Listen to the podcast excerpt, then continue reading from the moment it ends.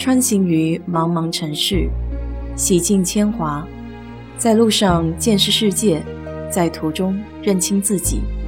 我是 DJ 水色淡子，在这里给你分享美国的文化生活。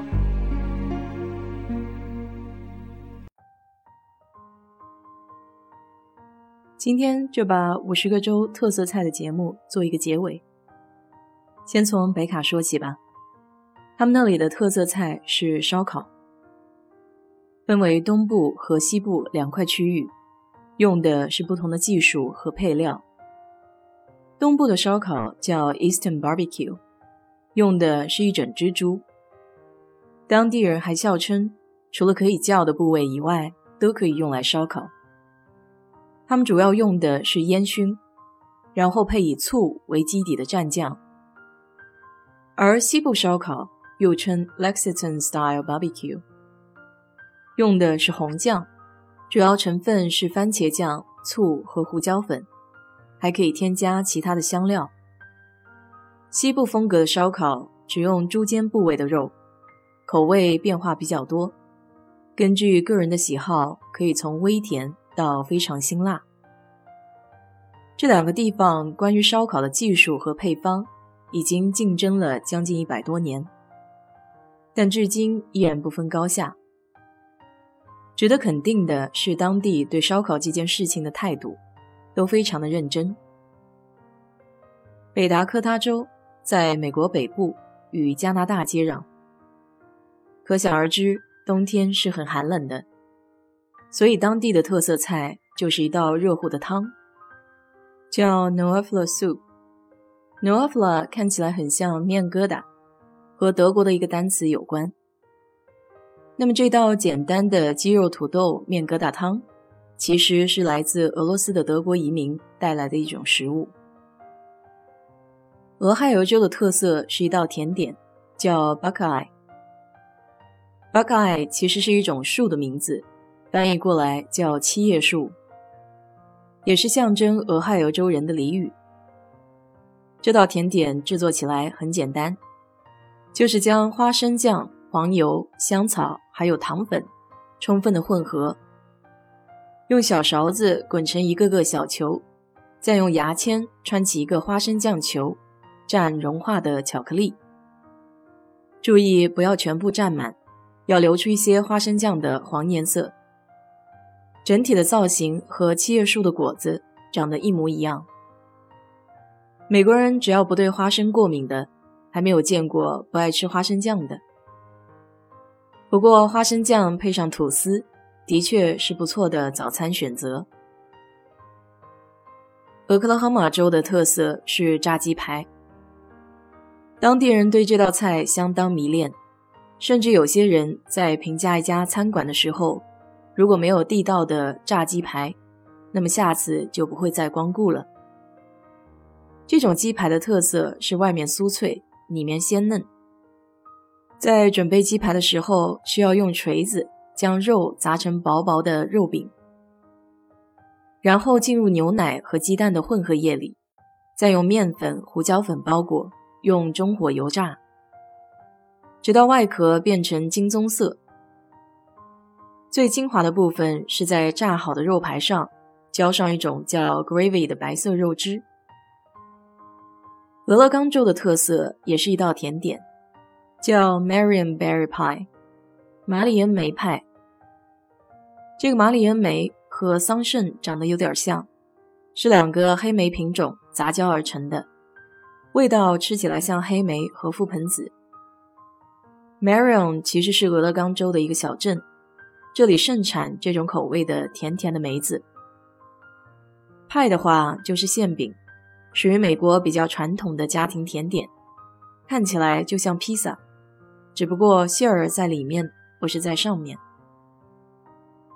宾夕法尼亚州的特色是一种三明治，叫 Philly Cheese Steak。之所以叫 Philly，是因为这种三明治起源于1930年的费城，当地有一家牛排餐馆叫 Pasking of a Steak。他们的主厨发明了这种三明治，和赛百味那种三明治的面包样子很像，在中间放上切成薄片现炒的肋眼牛排肉，再浇上融化的芝士。从三明治的侧切面看，面包之间包裹着满满的肉馅，的确是无肉不欢人士的首选。罗德岛的特色是在蛤蜊壳子里面加上馅料，通常是面包屑、切碎的蛤蜊肉。还有调味料，像是洋葱、芹菜、辣椒，烧烤一下就可以上桌了。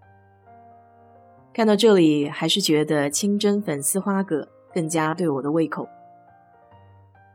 南卡的特色是 Low Country Boil，不知道你有没有吃过 Bowling Crab，国内翻译叫宝鳞蟹手抓海鲜。从样子上看很像。只不过南卡这里喜欢用 Old Bay 酱料，主要的食材都差不多：玉米、土豆、香肠，各式海鲜，比如螃蟹、虾、蛤蜊。重要的就是要铺在大桌子上，用手抓着吃，相当的豪放。再配上一瓶冰爽的啤酒，可以用两个字来形容：完美。南达科他州离北达科他不远。这里最著名的是 Chase Lake，主要就是切成立方块烧烤或是油炸过的红肉。传统喜欢用羊肉，也可以用鹿肉或是牛肉来替代。其实就是国内的烤肉串儿，只不过这里的肉切的大一些。这道菜也是俄罗斯的德国移民带来的。田纳西州的特色也是烧烤肋排，当地叫 Memphis Ribs。Memphis 是个地名，就是田纳西的首府孟菲斯，是乡村音乐的基地，猫王的故乡。孟菲斯风格的烤肉是四大烤肉之一，和其他三种烧烤风格北卡、德州、Kansas 并驾齐驱，主要用的是肋骨和猪肩。在坑中慢煮，调味肉的时候可干可湿。干肋骨就是用盐和各种香料组成的布覆盖，通常不用蘸酱油就可以直接吃。而湿肋骨就是用液体酱料腌制。单吃一种口味的烧烤没有办法对比，得放在一起吃，估计才能吃出区别。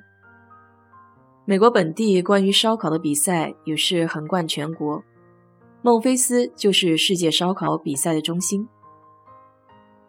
接下来就是德州了，特色菜不出意料肯定是烧烤。你看看德州大街小巷的烧烤店就知道了。德州烧烤以多汁出名，还有吃肋骨的时候，肉酥到会从骨头上直接掉下来。仅在德州内部就分为四种不同的烧烤技巧。以前的一档节目也专门介绍过，所以在这里就不赘述了。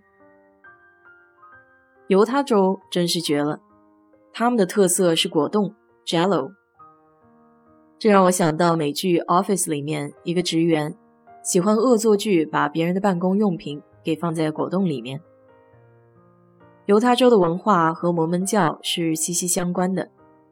有一种理论，就是认为，之所以果冻会在犹他州盛行，是因为摩门教不允许喝酒，而果冻有着特别的口感和颜色，对于青少年来说是一个很好的转移方式。